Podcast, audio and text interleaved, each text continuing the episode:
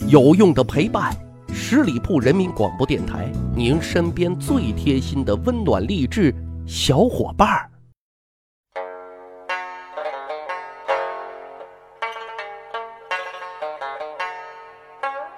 去扒历史，增长见识，密室趣谈，我是大汉。今天啊，咱讲两位历史上特憋屈的名人啊，他们本可以是一世英名的，可是没辙，老板不知人善用啊。这就好比咱是蓝翔毕业的，是开挖掘机的一把好手，但老板认为啊，挖掘机开得好，开飞机坦克问题不大，上。得，谁让咱是革命同志一块砖，哪里需要哪里搬。老板安排的任务啊，硬着头皮也得上啊，但是结果就只能俩字：悲剧。首先，这悲剧的牺牲者啊，就是赵括。作为名将赵奢之子，其实啊，他没有官二代的娇气的，而是在他父亲的言传身教之下，很刻苦也很用功的熟读兵书。他的志向，那就是男儿当死于沙场，以马革裹尸还葬儿，啊，很有英雄气概的。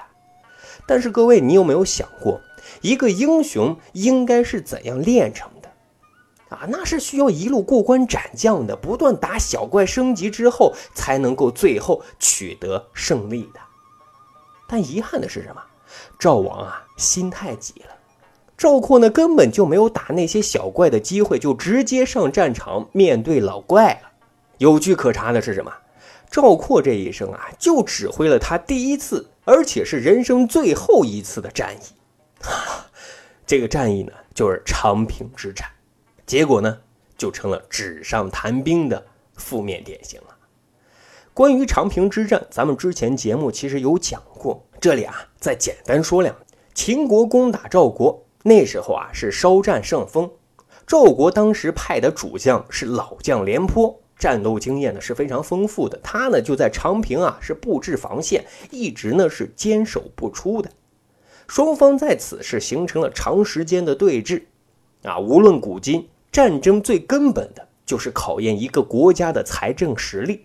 长时间的拉锯战，谁也是耗不起的。首先就是赵国快顶不住了。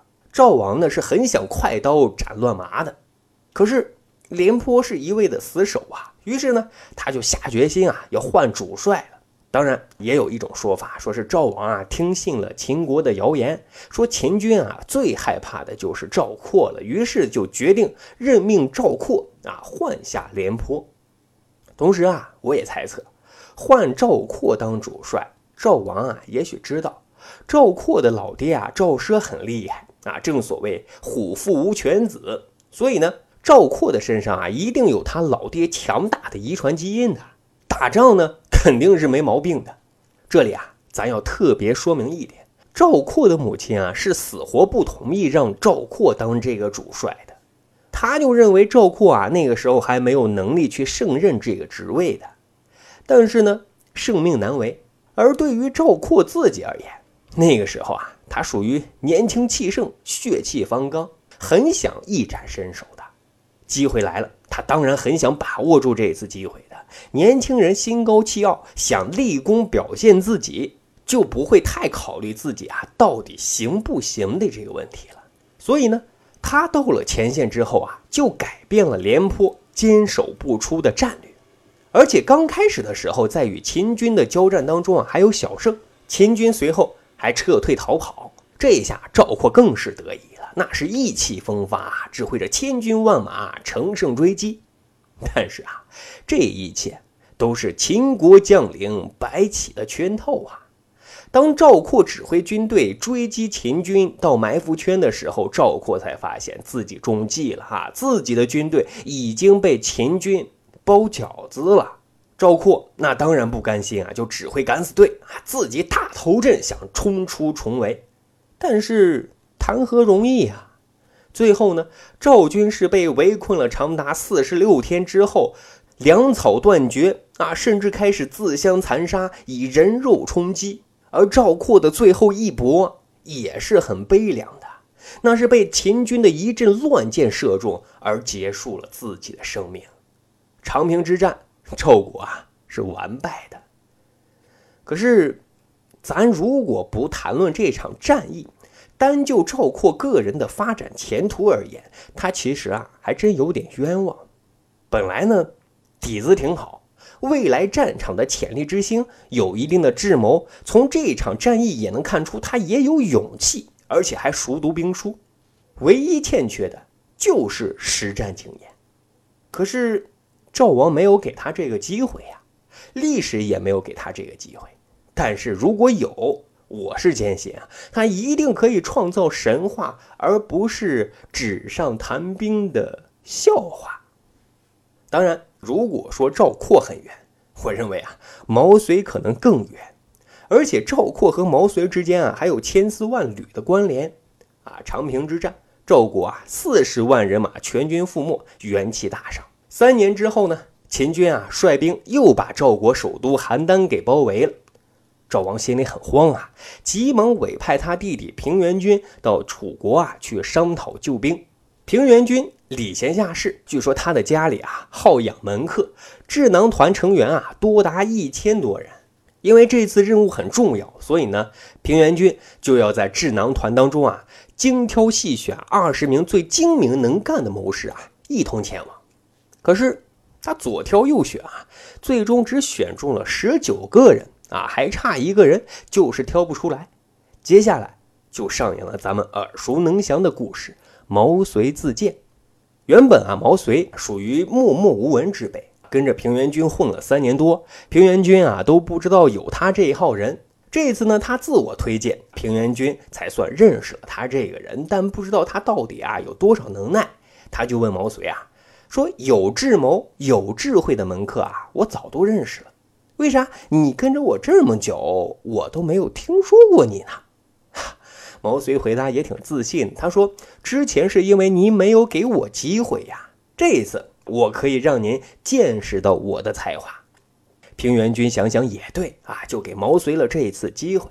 结果毛遂真的是不鸣则已，一鸣惊人啊！当时平原君费尽口舌啊，跟楚王商议合纵抗秦的事儿。平原君啊，嘴都快磨破了。楚王啊，就是不同意。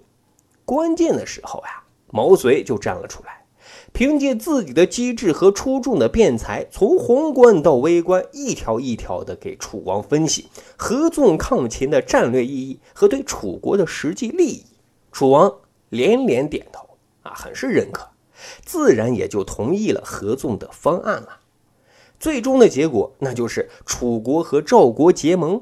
共同抗秦啊，然后就解了邯郸之围，毛遂因此啊名闻天下了。故事呢，如果继续这样也挺美好。毛遂的身份也就由一个普通的门客转身为伟大的外交家、杰出的政治家等等等等。可是啊，平原君和赵王不这么想，他们觉得啊，还应该给毛遂啊增加一个头衔啊，什么头衔呢？军事家。事情是这个样子的。刚解决了邯郸之围啊，燕国哎又来找麻烦。他趁着赵国还没有缓过劲儿来，就派遣大将李父攻打赵国。赵王啊，这回又开始头疼了，该派谁去应敌呢？啊，左思右想，那在平原君的力荐之下，最终毛遂被委以重任了。啊，去担任这个统帅，前去御敌。可是啊。当毛遂知道这个消息的时候，一下子就急了啊！连忙请求赵王啊，不要让自己担任统帅，不是因为自己怕死，而是自己实在是没有领兵带将的才能啊！可是，嘿，赵王真是啊，跟当年用赵括一样，那是疑人不用，用人不疑。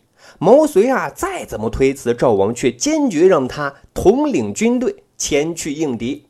啊，说一句不恰当的比喻，赶鸭子上架的结果可想而知啊！在不熟悉的领域，虽然毛遂啊是身先士卒、殚精竭虑，但是啊还是失败了，被燕军啊打的是片甲不留的。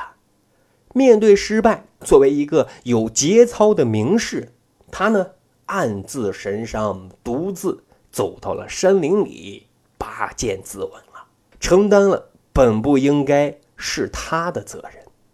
试想，那一刻，毛遂的内心是多么的不甘、忧愁和无奈呀！所以啊，回过头想一想，在单位跟对领导真的很重要啊。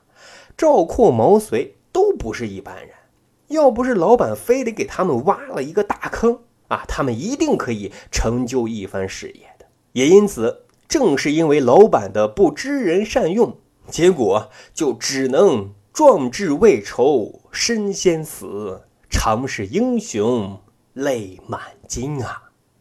好，这就是咱们本期的。密史趣谈，长见识，长谈资。咱还有一个趣吧历史的小分队。如果您对历史边角料很感兴趣，欢迎大家关注十里铺人民广播电台的公众微信账号，然后回复数字一就可以添加大汉的个人微信。经过简单审核之后啊，大汉就会邀请您进入这个小分队当中，咱就可以谈天谈地，聊历史段子。本期节目就这样，感谢您的收听，下期再会。